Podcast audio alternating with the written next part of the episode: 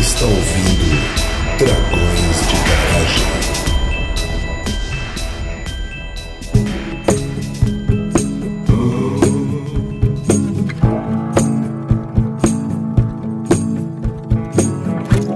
Começando mais um episódio do podcast Dragões de Garagem. Aqui é o Luquinha, diretamente de St. Paul, Minnesota. E eu tô um pouco nervoso para minha primeira entrevista do Dragões de Garagem, olha só. De Brasília, aqui é a Bárbara Paz. E eu sou nepotista, sim. Eu tô trazendo quem eu acho que o mundo precisa conhecer. Olha só.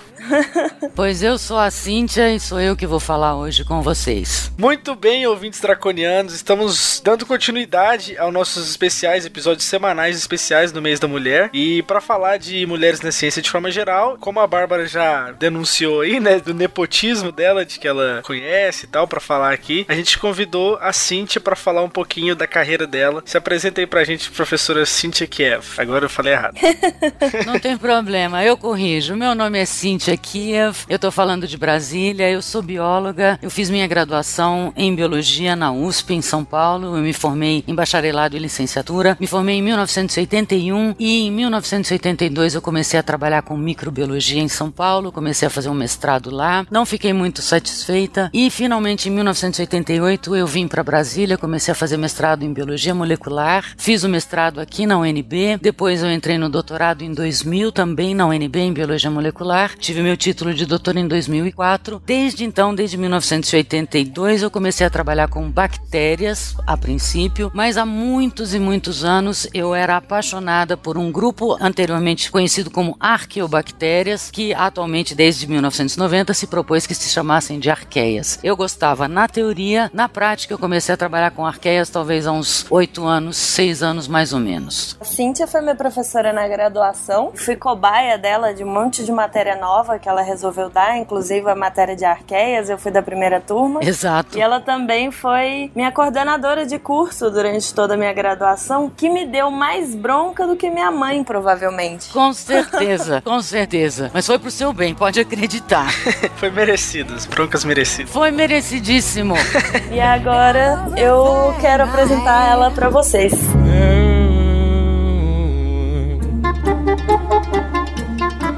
Antes de mais nada, ouvintes draconianos, recadinhos aqui, como de costume. Não se esqueçam de acessar lá o nosso Patreon, contribuam com quanto vocês puderem, da forma que vocês puderem, e ajude o Dragões de Garagem a continuar crescendo. Vocês podem perceber aí que as coisas estão melhorando aos poucos. Somos muito gratos a todos que estão acreditando na gente e colaborando com esse projeto. E o nosso Patreon é patreon.com.br.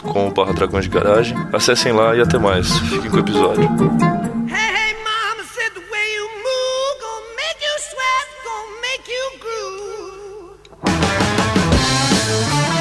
Muito bem, ouvintes draconianos. Então, antes de começar, né, a sabatina. Sabatina não, né? A gente aqui é, é bonzinho. Mas antes de começar é a fazer. É mais um papo de bar. É um né? papo de bar, é. É um papo de bar. É um papo interessado, que a gente tá interessado na, na carreira da Cíntia. Mas antes de começar, então, né, nessa arguição. Arguição também fica muito pesado. Arguição não, né? Me poupa. Supera, amigos. Sai dessa, sai dessa. É, último ano de doutorado eu fico assim, né? Mas vamos lá. Antes da gente começar de fato fato, né? É importante a gente lembrar uma curiosidade aqui, né, do Dragões. Bastidores. Bastidores. A Bárbara e o Cupim, né? Acho que foi na semana acadêmica, não foi da UNB? Você pode foi. contar essa história melhor aí? A semana acadêmica da biologia no ano passado, a gente tentou fazer uma gravação ao vivo com a Cíntia durante a roda de encerramento, mas infelizmente a captação do áudio não ficou muito boa e a gente não botou no ar. Tem algumas fotos até do Cupim, da, da gente na mesa. A gente publicou no Twitter, mas a entrevista não foi no ar. E e aí, como eu sou dessas, eu trouxe de volta.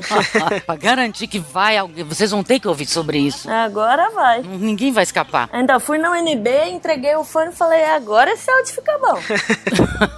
agora vai. Então, excelente. Então, para dar essa continuidade, né? Continuidade a essa entrevista longa, né? De vários meses atrás, enfim. Vamos começar então. Primeiro, com a pergunta mais básica, né? De como é que foi para você trabalhar com microbiologia, né? Logo no, no começo da sua carreira. Na verdade, como eu disse, eu fiz biologia na USP em São Paulo e era curioso porque naquela época, eu entrei em 77 na universidade e naquela época a microbiologia era optativa para quem era aluno da biologia. E eu fiz no meu último semestre. Eu já estava praticamente me formando, eu não tinha ideia do que eu ia fazer como formada como bióloga. Quando eu fiz microbiologia, me apaixonei pelos microrganismos. Comecei então a trabalhar com microrganismos, com bactérias. Na verdade, eu trabalhava com o pessoal que fazia microbiologia oral. Entrei no mestrado lá na USP e eu fiquei muito insatisfeita porque eu não estava aprendendo nada de novo. Quando então eu entrei em contato com o grupo aqui de Brasília da biologia molecular e aí em 1988 eu vim para cá fazer o mestrado, mas também continuei trabalhando com bactérias. Então assim, foi uma coisa de paixão no meu último semestre, ou era aquilo, ou eu não sei o que, que eu ia fazer. É, e muitos cursos também, tipo, pelo menos na biologia da UFG, que eu lembro, microbiologia é bem pro final do curso, assim, lá pro terceiro, quarto ano também, né? Ah, na UNB não, é no quarto semestre. Exatamente.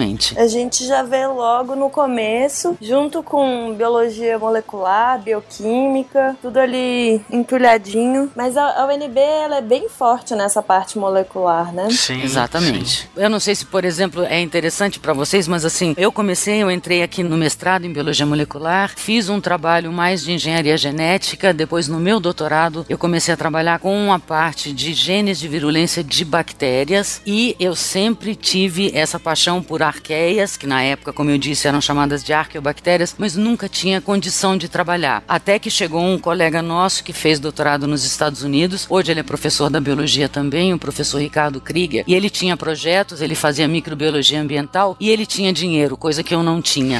Verdade. Então o que que acontece? Ele me ofereceu alguns kits para eu poder fazer extração de DNA e começar a trabalhar com arqueias. Então foi graças a ele que eu passei da teoria para a prática e eu passei, de me apaixonar à distância pelas arqueias, o amor platônico se tornou um amor real e aí foi quando eu comecei a efetivamente trabalhar com arqueias. E hoje, qual a linha de pesquisa que você tá? Na verdade, hoje a gente trabalha lá no laboratório. Eu tenho em torno de uns 4, 5 alunos de doutorado, de mestrado, de iniciação científica. E o que a gente está fazendo são linhas onde uma das linhas é filogenia e caracterização de arqueias de ambientes naturais do Cerrado, porque infelizmente no Brasil quase ninguém trabalha com arqueias. Eu até gostaria de fazer um parênteses, porque, por exemplo, agora no final do ano passado, o nosso grupo um artigo de revisão numa revista chamada Arqueia, onde a gente faz um levantamento de todos os trabalhos publicados no Brasil sobre arqueias de ambientes naturais ou impactados. E, para nosso espanto, nós encontramos em 20 anos 51 artigos só. Nossa. Isso é pouquíssimo em 20 anos. Então, uma das linhas é a caracterização de arqueias de ambientes naturais aqui do Cerrado. A gente também tenta fazer o cultivo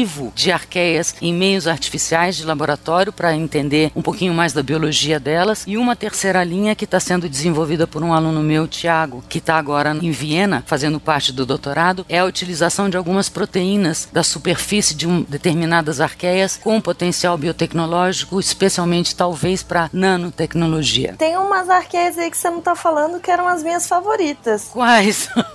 Elas deram um golpe em vocês, mas tinha do seu aquário. Sim, mas tem a do meu aquário a gente está cultivando. A do meu aquário a gente está cultivando. Na verdade, eu trabalho com arqueias de ambientes que a gente considera menos, mas eu trabalho também com arqueias que são consideradas extremófilas. Porque eu não sei se eu posso agora já começar a falar. É, vamos falar que- o que são, né, pros ouvintes. Então, o que que acontece? As atualmente chamadas arqueias, na verdade, são organismos de dimensões microscópicas, são organismos procarióticos, ou seja, não apresentam um núcleo com uma membrana definida, não têm organelas citoplasmáticas e são organismos que durante muito tempo foram consideradas bactérias. Só que pelo fato das primeiras arqueobactérias terem sido estudadas de ambientes muito esquisitos, ambientes ácidos, ambientes quentes, ambientes sem oxigênio, muita gente na época, na década de 50, 60, achava que talvez elas seriam as ancestrais das bactérias ditas modernas. Daí o nome arqueobactérias. Só que depois, com o aprofundamento dos estudos,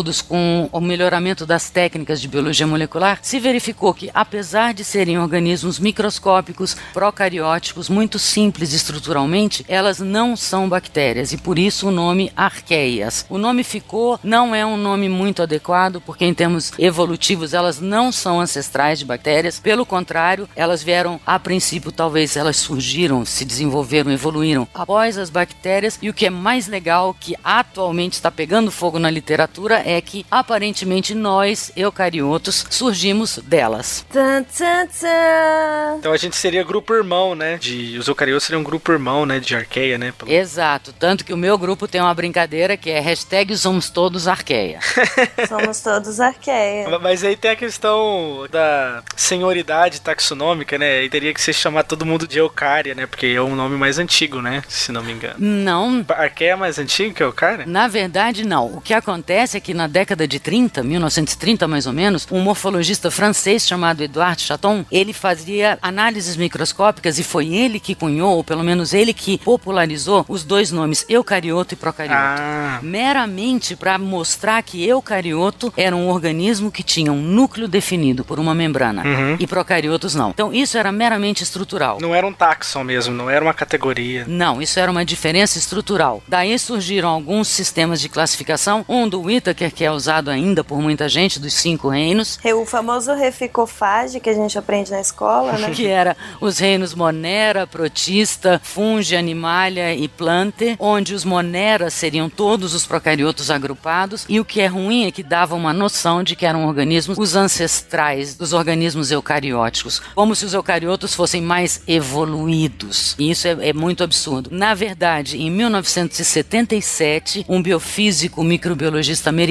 com o nome de alemão Karl Wöse, ele usou uma metodologia de sequenciamento de ácidos nucleicos e foi ele que comparando as bactérias comuns que todo mundo conhecia com aquelas bactérias esquisitas metanogênicas, ou seja, bactérias que produziam metano, foi ele que ao analisar as sequências do RNA presente na subunidade ribossomal menor, o RNA 16S, foi ele que viu que as metanogênicas eram muito diferentes das bactérias convencionais e que a sequência desses RNAs também eram muito diferentes de eucariotos. Então, em 1977, o Wöse propôs que procariotos deveriam ser divididos em dois grupos, que ele chamou de eubactérias, que seriam as bactérias verdadeiras, e as arqueobactérias, que teoricamente seriam os ancestrais bacterianos, pelo fato delas serem encontradas em ambientes, provavelmente eram ambientes semelhantes aos ambientes quando surgiu a vida na Terra. É, é, e só pra complementar que a gente tem um episódio bem antigo, episódio 15 nosso, que a gente fala sobre domínios da vida. E a gente discute muito sobre é, as pesquisas do Carl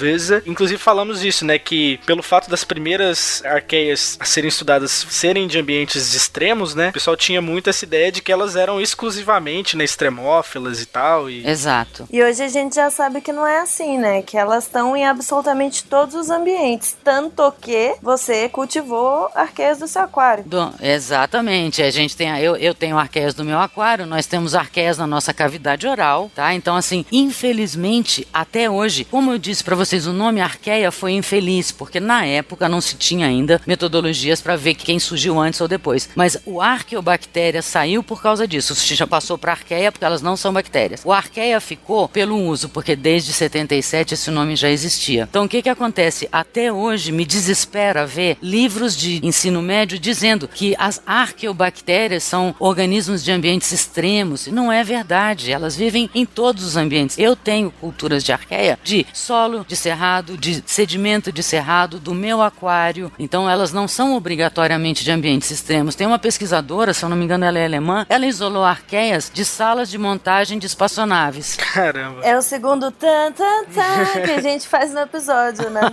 Isso, Cíntia, porque você tá sendo generosa, porque a maior parte das vezes os livros didáticos ainda nem se adaptaram aos três domínios Não. da vida. Eles ainda continuam ensinando os, os cinco reinos assim. Gente, 1990. Exatamente. Né? Já tem 27 anos já. Já deu tempo de arrumar. Se citam, é um quadradinho no canto do livro de é, nota de rodapé. Olha, fique sabendo, também tem outras formas e tarará. Exato, e o pior é que se bobear, gente, já já os três domínios vão virar dois só. Porque cada vez mais está se vendo que arqueia e eucária é uma origem comum. Então já existe uma proposta de chamar arcária Ah. e bactéria. Recentemente, eu não sei se vocês já ouviram falar, mas recentemente saíram alguns artigos onde virou uma brincadeira, porque os pesquisadores estão vendo, estão fazendo análise de metagenômica, ou seja, colhem amostras ambientais e saem sequenciando tudo que tem lá de DNA. Existe um grupo de arqueias que agora chama-se Asgard. Maravilhosa. Essa história é maravilhosa. É porque a primeira descoberta foi a Loki arqueia, que foi isolada, não isolada, desculpa, o DNA foi sequenciado a partir de uma uma região submarina chamada Castelo de Loki. Ah. Então se chamou, se descobriu uma arqueia nova que tem genes, um maior número de genes semelhantes a eucariotos. Nenhuma outra arqueia tem tantos genes que codificam proteínas chamadas proteínas assinatura de eucariotos. Então ela parece que ela iria ser tipo o elo perdido entre procariotos e eucariotos. Ela seria meio que a transição. Acontece que depois nos Estados Unidos eles isolaram também de um sedimento de rio a Thor arqueota. Então a gente tem a Loki, tem a Thor. Mas a Thor já foi humor de cientista, né? Porque ela era parecida com a Loki. Exato, mas o pior você não sabe. Bem, é que agora já tem a Odin Arqueota e tem a Heimdall Arqueota. Tanto que é o grupo Asgard. Olha Tá só. vendo? Quando dizem que biólogo, é, cientista não tem senso de humor, Sistemata é a galera mais, mais bem-humorada da, da ciência, cara. Eu concordo plenamente, pois agora tá extremamente interessante porque esse grupo dessas arqueias que estão sendo genericamente chamadas de vikings, elas na verdade elas têm no seu genoma o maior número de genes com mais semelhança a genes eucarióticos. Então parece que realmente é a partir desse grupo que houve a divergência para o ramo dos eucariotos e exatamente por isso é que há uma proposta ainda não é aceita, ainda está sendo super debatida da árvore ser dividida, a árvore da vida não em três domínios, mas em dois: bactéria e arcária. Sendo desse grupo ou de, de ancestral desse grupo, né? De, de um ancestral antigo desse. Aham, exatamente. É extremamente interessante.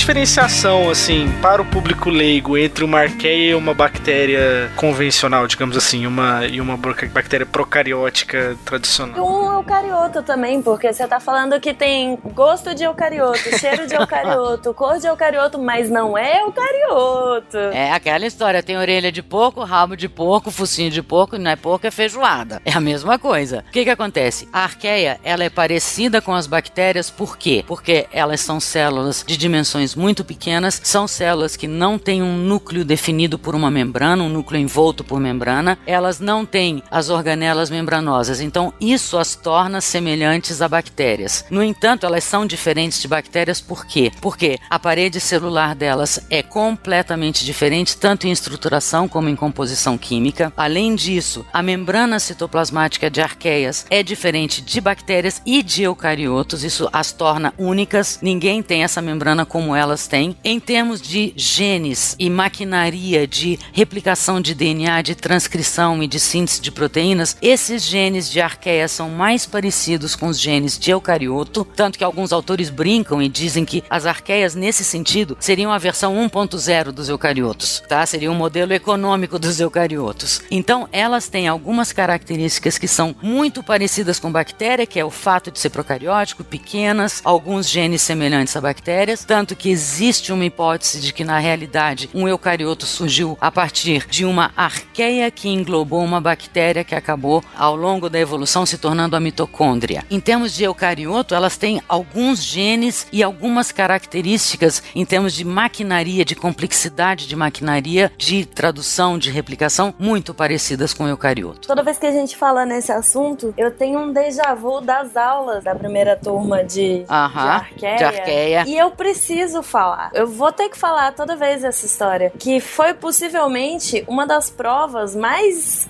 difíceis e ao mesmo tempo interessantes que eu fiz na minha vida. Porque como era a primeira turma, não tinha. E, e assim, a primeira turma, eu, eu me sinto velha falando isso. Até parece que foi há 90 anos atrás que eu fiz o curso. Acho que tem quatro ou cinco anos atrás. É, por aí. Dessa disciplina, que foi a primeira vez que eu resolvi dar essa disciplina só sobre arqueias. E aí, assim, não tinha livro, não tinha material didático, cada aula era um punhado de artigo. Falar, olha, então, tem esses oito artigos aqui que falam sobre fisiologia. é Já isso. tava te preparando pra pós, olha só. Pois é.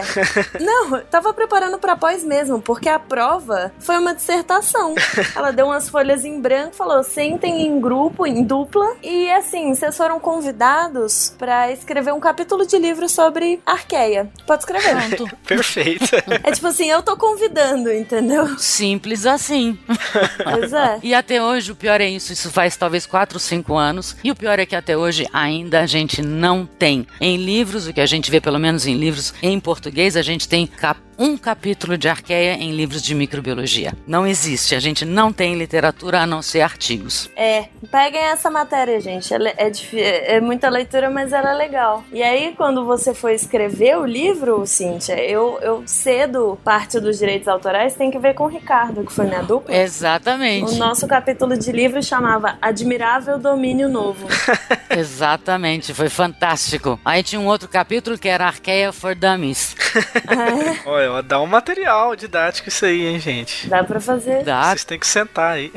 eu ainda não perdi a esperança de um dia publicar, não um livro, que eu não tenho essa pretensão, mas talvez um pequeno manual ou alguma coisa assim bem básica sobre arqueias, em português. Fica a dica aí pros ouvintes do Dragões que queiram trabalhar né, com microbiologia e tudo mais, ó. É uma área né, com muita coisa a se fazer. Ainda. O que não falta é trabalho. Com certeza. Outra lembrança que eu tenho da matéria eram aqueles exemplos incríveis, maravilhosos, de arqueias incríveis, assim. Desde a história do isolamento das arqueias no parque de Yellowstone, quanto aquela história do peixe vermelho. Se você quiser contar essas histórias pra gente. Tá, ok. Então, na verdade, acredita-se que o primeiro relato sobre arqueias, embora não utilizando esse nome, seja datado de mais ou menos 1878, se eu não me engano. E é uma história interessante porque foi numa região dos Estados Unidos onde havia a pesca do bacalhau e a comercialização do bacalhau. E os pescadores, na época, eles começaram a ficar muito intrigados porque no verão os peixes começavam a ficar avermelhados e eles tinham medo de comercializar aqueles peixes. Então eles chamaram um fiscal, que seria equivalente a um fiscal do Ministério da Agricultura, Ministério da Pesca, eu não sei como seria nos Estados Unidos, e esse cara foi investigar o que estava acontecendo. Então ele começou a analisar os barcos, ele começou a analisar o local onde eles faziam a limpeza dos peixes, começou a analisar o sal usado para salgar o bacalhau e ele viu que no sal de salgar o bacalhau tinha um pigmento avermelhado, que quando ele olhou no microscópio, ele viu que era uma célula que produzia um pigmento vermelho, que na época ele disse que era uma planta vermelha. E na verdade, hoje a gente sabe, é uma arqueia. As arqueias que vivem em ambientes salinos, genericamente são chamadas de halófilas, a grande maioria delas produz um pigmento avermelhado chamado bactério rodopsina, infelizmente. Elas usam para captar a energia solar e converter em energia química, semelhante a uma fotossíntese. Então, na verdade, um dos primeiros relatos foi arqueias estragando ou contaminando o bacalhau salgado. Ao mesmo tempo, a gente tem umas arqueias muito doidas que vivem a 121 graus, se duplicam a 121 graus, que é a temperatura que a gente usa na autoclave para esterilizar material. Então, assim, tem umas arqueias meio bizarras. E aí, a dureza é você conseguir fazer qualquer coisa que você tira ela da autoclave, ela morre. Exatamente. você vai matar, bicho. Você não consegue estudar ela no autoclave, né? Existem alguns grupos, principalmente na Itália, alguns anos atrás, eles foram bastante pioneiros com essas arqueias de ambientes quentes, termófilas, exatamente utilizavam autoclaves para cultivar essas arqueias. Eles não utilizavam autoclave para esterilizar material, mexiam um pouco nas condições, mas eram utilizados em autoclave. Existem algumas arqueias que produzem compostos de interesse comercial, de comercial que eles tiveram um enorme problema de botar em fermentadores, como a gente faz com bactérias, para produzir antibióticos, seja lá o que for, porque elas estavam comendo os fermentadores.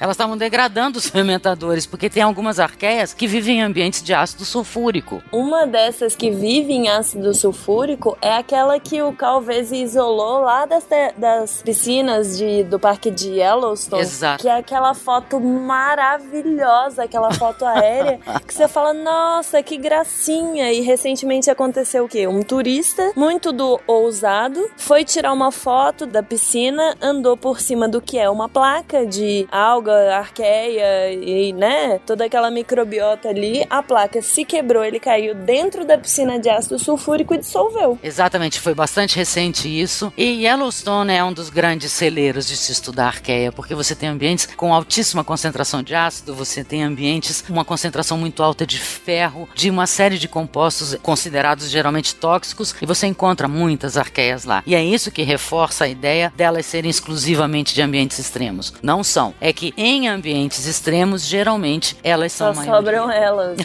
É, exatamente. E, e, aí, quando elas são maioria, assim, ou pelo menos quando só sobra elas, é mais fácil em geral, de quando você está fazendo, por exemplo, esses trabalhos de metagenômica, né? É mais fácil de você estudar, tipo assim, você sabe que as sequências de DNA que você está pegando ali são em maioria de arqueias e tal. Como é que isso diferencia, por exemplo, de você pegar de um lago no cerrado? Na verdade, em ambientes extremos, geralmente elas são maioria. Então, assim, não é que é mais fácil, mas você tem uma maior abundância dessas sequências de DNA, né? Em ambientes a menos, na verdade, aí é um pouco mais complicado, porque você vai ter uma população microbiana muito mais complexa. Uhum. Isso é um dos grandes problemas que eu tô tendo no cultivo de arqueia. Ah. Porque cultivar arqueias extremófilas é facílimo. O Tiago, esse meu aluno de doutorado, ele trabalha com uma arqueia halófila que pra gente botar ela em meio de cultura, a gente coloca por litro de meio de cultura 250 gramas de sal. Isso é uma loucura de sal que a gente põe. Isso significa que um quarto do meio é só sal. Exato, tanto que é a coisa mais bacana, quando eu quero fazer extração de DNA dessas arqueias, é lindo. Basta eu, eu pegar, jogar essas arqueias na água que elas explodem.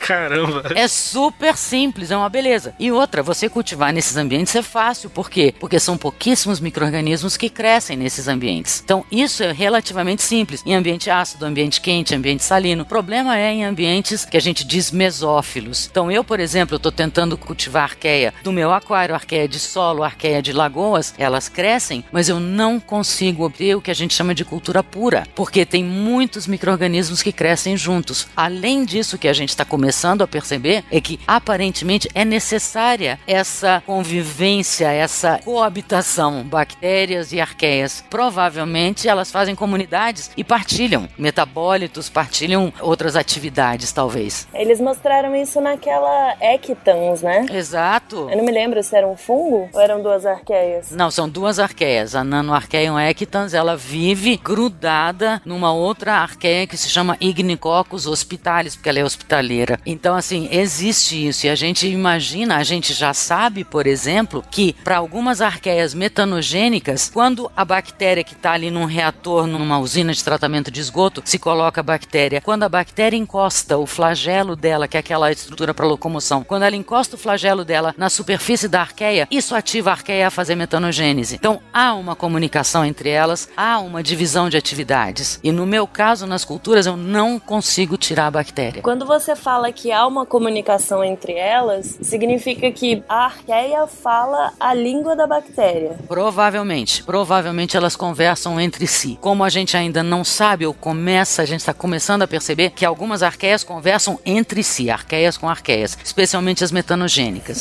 Mas essa questão de arqueias e bactérias já se mostrou isso. A bactéria encosta o flagelo na superfície da arqueia e de alguma maneira essa interação da proteína do flagelo com a superfície da arqueia ativa a expressão de genes para a metanogênese. Da mesma forma que a gente acredita que arqueias não causem doença no ser humano, mas ao mesmo tempo a gente tem arqueias na cavidade oral. E já existem estudos mostrando que dependendo da quantidade de arqueias que a gente tem, a proporção arqueia-bactéria, você vai ter doenças orais mais ou menos graves. Então não é a arqueia que causa a doença, mas a arqueia cria um ambiente muito favorável para a bactéria causar a doença. Além do que, a gente tem aquele, o fenômeno de formação dos biofilmes, né? Exato. Que é isso, elas se associam, faz um casulinho ali e nada entra, antibiótico não passa. Quem tá fazendo mal não é a arqueia, mas ela prepara o terreno para a bactéria. Exato. A gente já tem uma, uma hipótese que é o seguinte: as bactérias que causam algumas doenças da cavidade oral, elas têm uma atividade de fermentação muito grande, então há uma grande produção de ácido e com isso vai havendo a liberação de muito hidrogênio. O que, que as arqueias fazem? Elas pegam esses hidrogênios, convertem em metano, o pH volta a subir um pouco, isso para a bactéria é mais favorável. E a gente tava falando de doença, e aquela história que as arqueias evoluíram por resistência a antibiótico? Ô, Bárbara, eu, eu, não, eu não sei. Você está dizendo em que sentido por resistência a antibiótico? Porque, assim, a gente não conhece, graças a Deus, nenhuma arqueia que cause doença. Ela, responsável por uma doença. Por quê? Porque os antibióticos usados para matar ou para controlar o crescimento bacteriano não funcionam em arqueias. Por quê? Porque os alvos, os alvos dos antibióticos vão ser assentes da parede celular, que em, bactéria, em arqueia é diferente, ou antibióticos que se inserem na membrana citoplasmática, que de arqueia é diferente, ou que afetam a duplicação de DNA, onde arqueia é muito mais parecido com eucarioto, ou na síntese de RNA ou na síntese de proteínas. Então, alguma droga, se a gente quer matar uma arqueia afetando a síntese de DNA, RNA ou proteínas, certamente a gente vai matar a célula eucariótica, porque os processos e as moléculas, os membros que participam são muito semelhantes. A chance, por exemplo, de um antifúngico matar uma arqueia, muito maior do que um antibiótico, né? Depende. Depende do mecanismo de ação. Exato. Se for um antifúngico que vai mexer talvez com replicação, ou com transcrição ou tradução, ou seja, síntese de DNA RNA, isso provavelmente vai afetar a arqueia. Por outro lado, se for um antifúngico que afeta a membrana ou parede do fungo, beleza, porque para a arqueia arqueia não vai fazer a menor diferença. Porque são estruturas diferentes. Sim. Eu que, assim, é o tipo de pergunta que eu não gosto quando fazem pra mim, por ser um, né, um sistemata, um taxônomo também, eu gosto dos meus bichos porque eu gosto deles, enfim. Mas sempre perguntam, né, ah, mas você gosta aí de estudar esses seus insetos, mas pra que que o bicho serve? Então, assim, é, quais as aplicações, né, de estudar arqueias? Eu sei que você já falou alguma coisa aí de biotecnologia, um pouquinho de possível interesse médico aí, né, no caso das bactérias da cavidade oral, enfim, mas dá uma, uma explicadinha de onde que a gente pode ver aplicações aí das arqueias no estudo das arqueias. Na verdade, as arqueias já vêm sendo usadas com uma finalidade mais comercializável tecnológica, porque, por exemplo, as arqueias extremófilas, principalmente as termófilas, elas possuem enzimas que são ativas em altas temperaturas. Então, para quem trabalha com PCR, talvez já tenha ouvido falar numa DNA polimerase chamada PIFU. A PIFU, PFU, é a sigla de uma DNA polimerase isolada de uma arqueia chamada Pirococcus Ai, adoro os nomes. É uma arqueia que vive no fundo do mar em ambientes quentes, próximo àquelas fendas de onde saem aquelas águas bem quentes. Isso já é patenteado, já existe. Existe uma arqueia que tem uma proteína que ela usa para aderir às superfícies que foi purificada e está sendo usada como cola. Então você pode, por exemplo, em tubulações de perfuração de petróleo, mesmo que esteja em ambientes submarinos, você pode usar essa cola de arqueia, porque mesmo no calor e na presença de água, ela é capaz de se aderir às superfícies. Existem várias enzimas de arqueia, lipases, algumas enzimas de amilases, por exemplo, de arqueias, que funcionam em temperaturas baixas ou temperaturas altas. Então isso para máquina de lavar é super legal, para detergente é muito legal. E existe também uma área de arqueias que é muito interessante, que são as arqueias da nossa microbiota intestinal. Aparentemente os estudos estão mostrando que a obesidade é decorrente não só por isso, mas um dos fatores é o desequilíbrio entre a população de arqueias e bactérias no trato intestinal. Então existem patentes nos Estados Unidos que eu imagino que sejam meio que comprimidos de arqueia que você toma para tentar balancear a sua microbiota intestinal. em quanto tempo nós teremos Yakult de arqueia? É isso que eu quero saber. Não sei. Com arqueias vivas. Quem sabe eu vou produzir umas lá no laboratório. Não sei.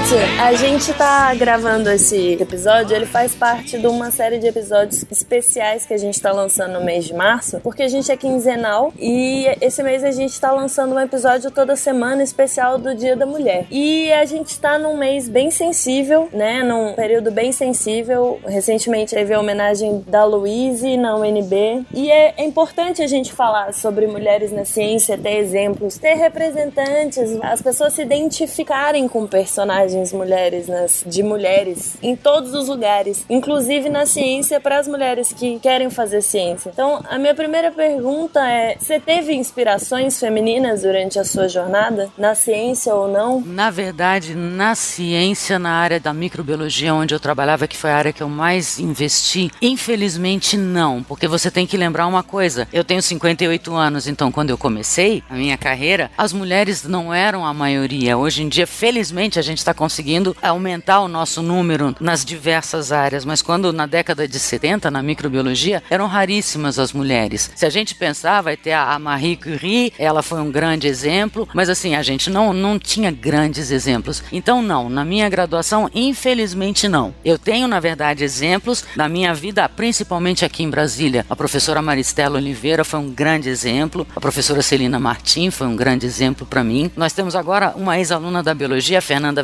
Werneck, que ganhou aquele prêmio que está entre as 15 cientistas deste ano selecionadas. O prêmio L'Oréal Exatamente. de Mulheres na Ciência foi diretora do Cabil da UNB.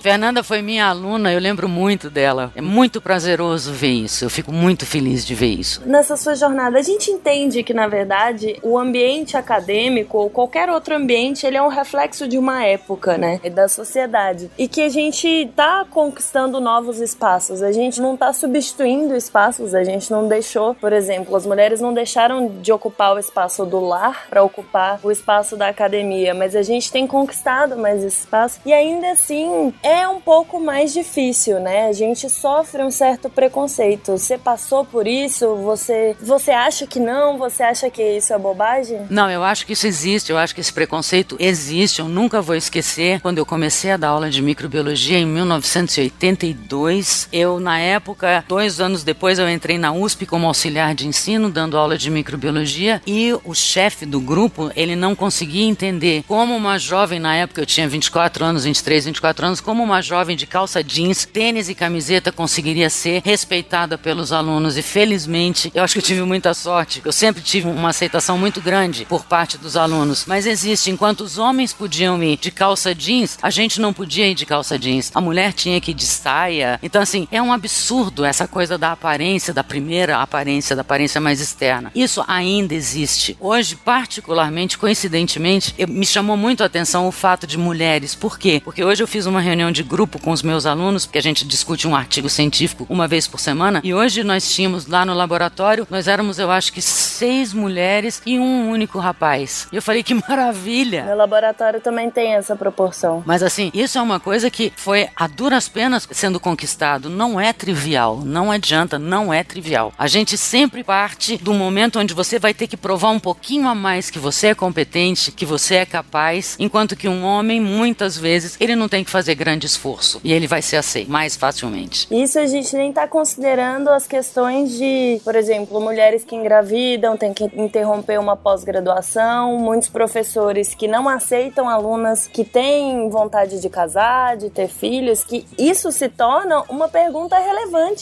sendo que não deveria ser. Hoje ainda a gente, a gente já tem licença maternidade para bolsas no Brasil, né? Mas foi algo bem recente, né? Quatro meses, mas foi a partir de 2010. Sim, sim. Isso é uma grande conquista. Grande conquista. Porque a sensação que me dá é que os homens nasceram todos por partenogênese. porque assim, é verdade, porque nunca, não, eles não devem ter tido mãe. Porque é impressionante a falta de sensibilidade que os homens têm muitas vezes. Não todos, mas vários têm. E falta agora também que assim, não é só uma questão de direitos da mulher, mas cadê os quatro meses de licença paternidade também para os alunos, Exato. né? Ah, com certeza. Exato. Porque a menina tem que parar de estudar quatro meses para cuidar do rebento, porque não tem jeito. Quem, quem produz leite ainda é ela. Mas e o pai que podia ali estar dando apoio, fazendo o almoço dessa mãe, Limpando né? fralda, né? Trocando uma fralda enquanto ela dorme. Exatamente, com certeza. Isso tem que ser igual. Licença paternidade e maternidade, sem dúvida, sem E dúvida. pra não ser muito pessimista, já que a gente tá abordando um, um assunto pesado, e como a gente melhora isso? Como é que a gente resolve isso de forma pessoal, de forma como mulher na academia, academia, professores, a instituição da universidade, porque é uma crítica que eu sempre fico na cabeça. Eu posso falar, né? Porque eu sou aluna e tal, talvez você não queira responder essa, mas é uma falta de idoneidade quando a gente vê, por exemplo, casos em que as universidades acobertam casos de assédio, seja por parte de alunos ou de professores. Sim, mas eu acho que existe um grande problema que nós mulheres muitas vezes complicamos demais a nossa vida. Nós somos muitas vezes piores do que os homens no comportamento nosso, na maneira que a gente tem de encarar as outras mulheres. Nós dificultamos muito. Então, isso eu percebo, é impressionante. A gente precisa mudar a nossa visão. A gente precisa deixar de ser machista. Nós somos muito machistas muitas vezes. Então, a gente tem que aprender a ter um pouquinho mais de sensibilidade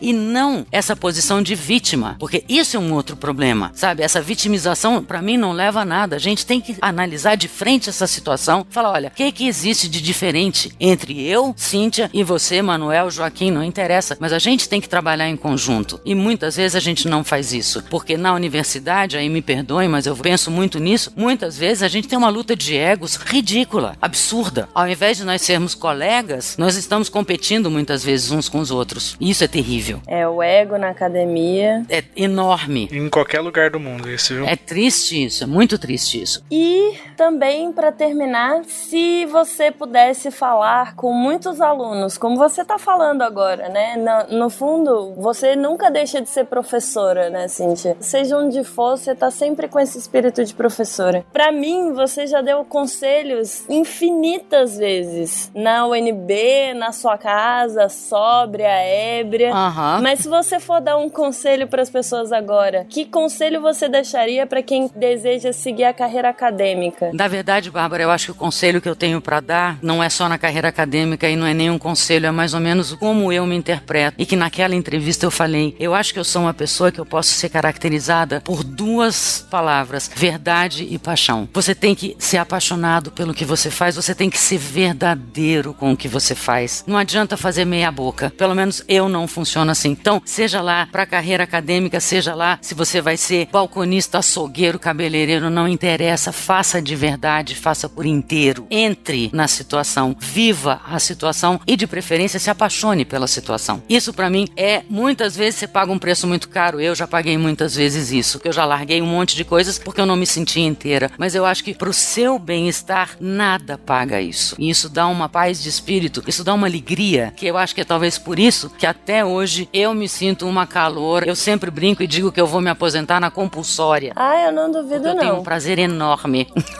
eu tenho um prazer gigante de fazer o que eu faço. É, e pra os que não sabem, por não conhecê-la, primeiro conheçam e segundo, ela ainda vai de camiseta, tênis e calça jeans pra UNB. Até hoje, camiseta de rock and roll, por favor.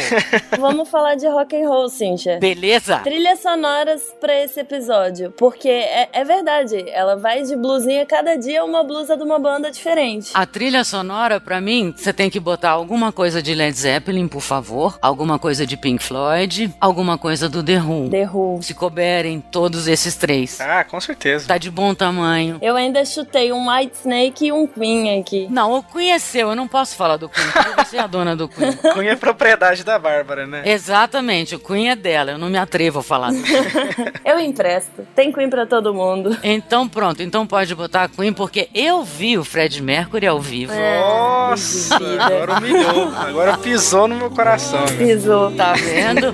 Eu cantei Love of My Life. Love of my life, love of my life.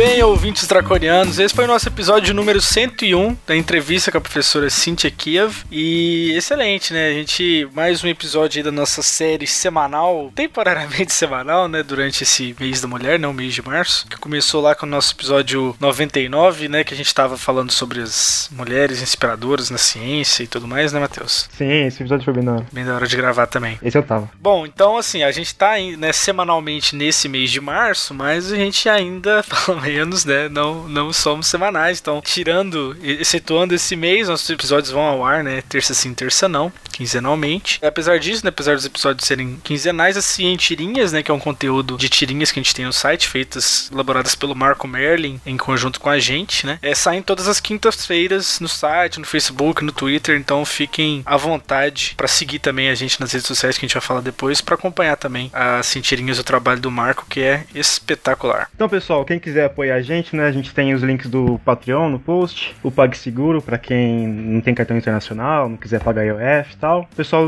dá contribuições mensais, né? Tem as recompensas de participar do grupo Telegram com a gente, grupo fechado no Facebook, né? Os links pra doação vão estar no- na postagem. E bom, e essa grana, né, que a gente arrecada mensalmente com o Patreon, com o PagSeguro, a gente usa, né, na edição dos programas, a gente usa na manutenção do site em várias coisas. E agora que a gente tá trazendo mais podcasts pra debaixo da nossa asa de dragões, Tá crescendo a assim, família, né, Lu? Tá crescendo a família, né? Esse esforço colaborativo no Dragões a gente acaba apoiando, né? é, outros podcasts que a gente né, incorporou no nosso portal, que é o Trabalho de Mesa, é um podcast de artes cênicas da galera lá de Brasília, né? Do, abraço pro Gustavo Heineken, pra toda a galera do Trabalho de Mesa. E o Pode Entender, né? Que é um outro podcast de divulgação científica. E a galera, né, do Pode Entender tá em partes lá na garagem também, né? Do Telegram. Então a gente tem uma comunicação bem bacana por lá também. E também mandar um abraço pra galera, né? Outros parceiros podcasters aí da divulgação científica, o Alô Ciência e pro Eureka Podcast, trilhando este caminho também. Recadinhos da paróquia aqui que no dias 15, 16 e 17 de maio vai rolar o Pint of Science, né? Que é um evento de divulgação científica e cerveja, né? E, e bebidas e bares, né? Não só Simpósio cerveja. raiz.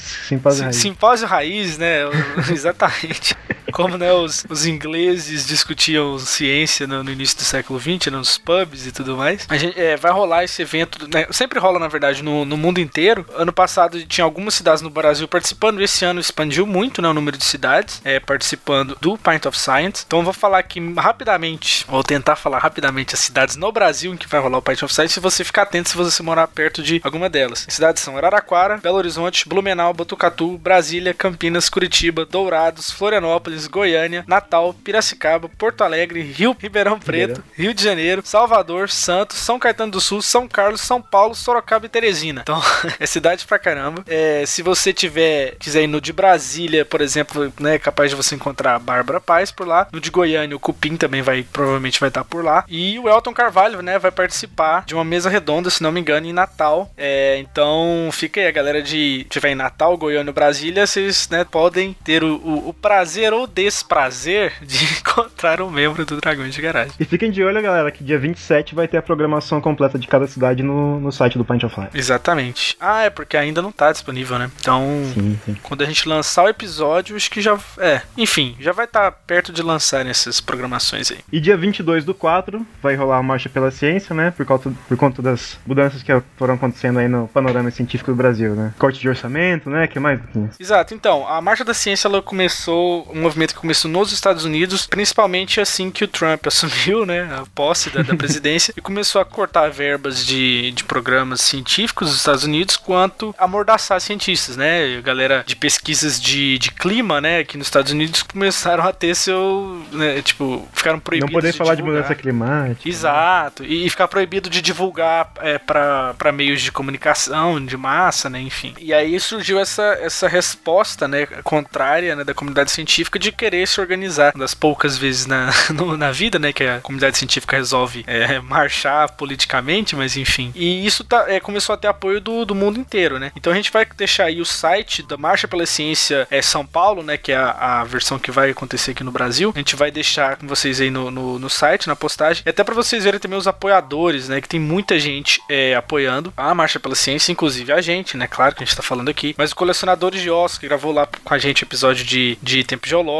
Papo de Primata também, já rolou, né, já participou com a gente, o Alô Ciência, né, o canal do Slow, então tem muita gente também apoiando esses, e, e as sociedades também, na Sociedade Brasileira para o Avanço da Ciência, para o Progresso da Ciência, né, também é, apoiando essa iniciativa. Então fiquem atentos aí no site, a gente vai deixar linkado aí no post. E último recadinho aqui, o Kickstarter, né, do projeto um, um livro né, de divulgação científica e um livro infantil, She Found Fossils, é um livro infantil de paleontologia é, ch- chamado She Found Fossils, da Eugenia Gold. né, É um projeto de financiamento coletivo que visa mostrar crianças, né, e principalmente é, meninas, né, é, mulheres importantes no, no desenvolvimento da, da paleontologia como ciência, né? Então mostrar tanto é, paleontólogas do passado, mas também paleontólogas do presente. E entre essas paleontólogas do presente que estarão é, registradas, né, e, e ilustradas no livro está a doutora Gabriela Sobral, né, aqui do Dragões de Garagem. O projeto Olha só que prestígio. Olha, olha, pra você vê, né?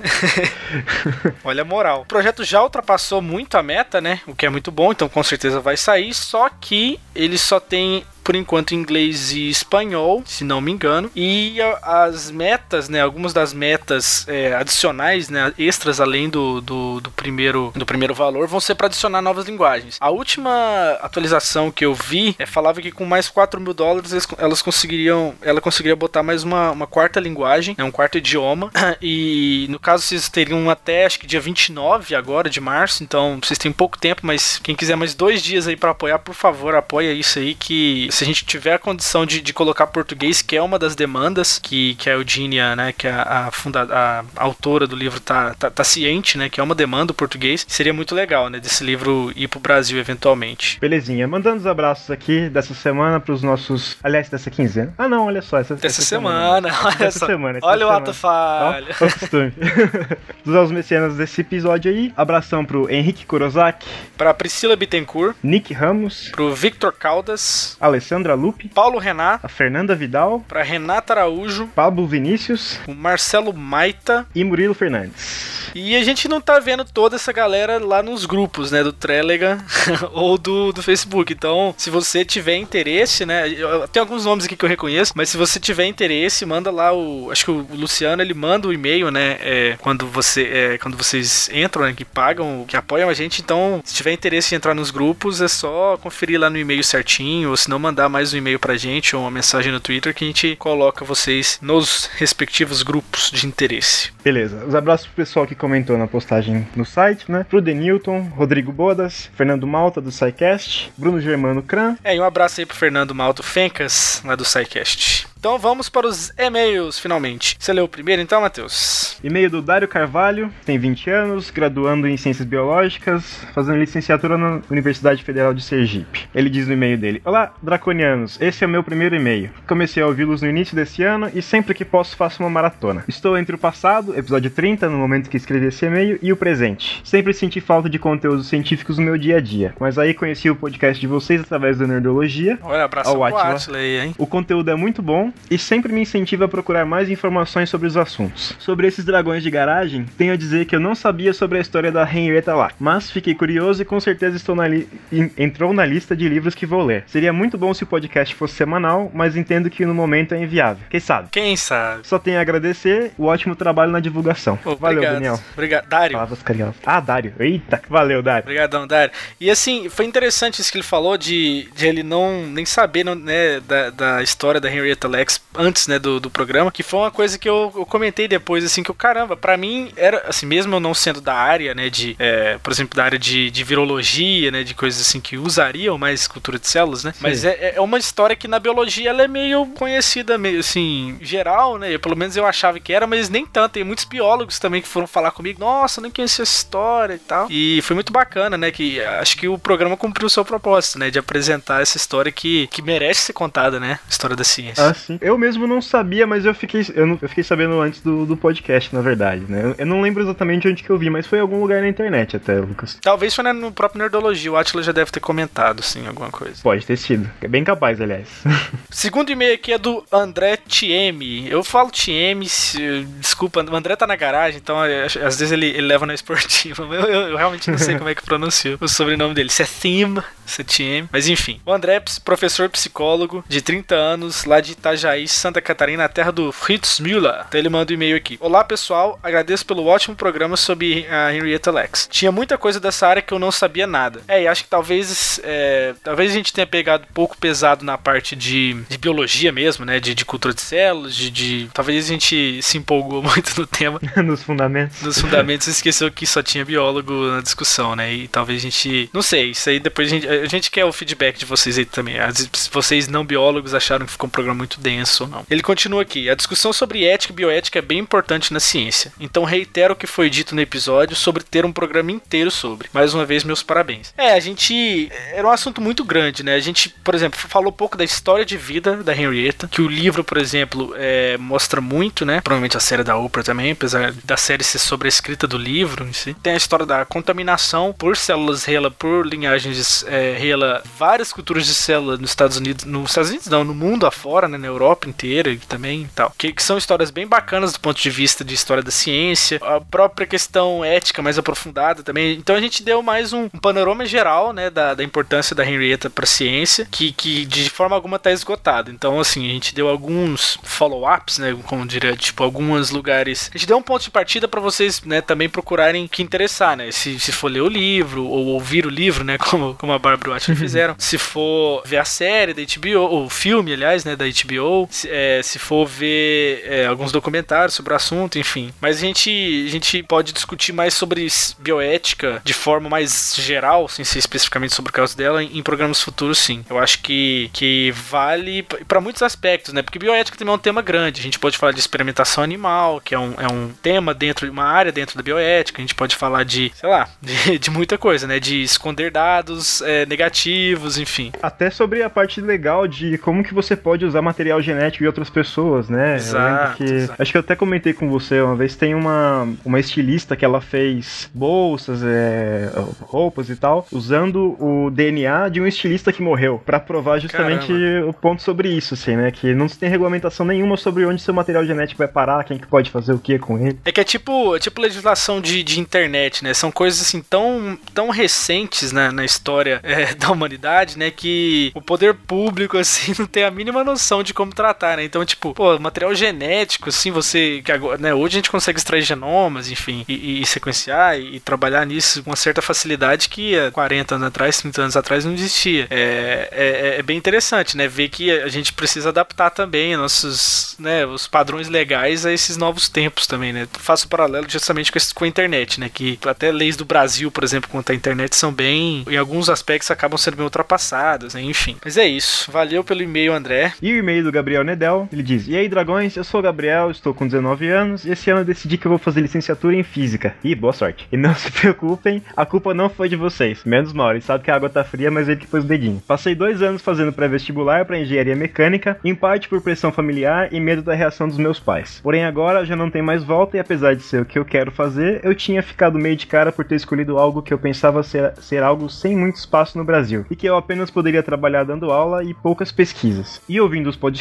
eu acredito ter enxergado uma luz que, apesar de parecer fraca, ainda é uma luz. Dito isso, gostaria também de para- parabenizar a todos vocês pelo excelentíssimo trabalho de divulgação científica e pelo centésimo podcast. E vários dos podcasts citados foram os meus favoritos, o que me deixou muito contente. Ainda não ouvi todos os podcasts, pois conheci vocês não faz uma semana, mas estou no caminho. Caramba, tá correndo atrás mesmo.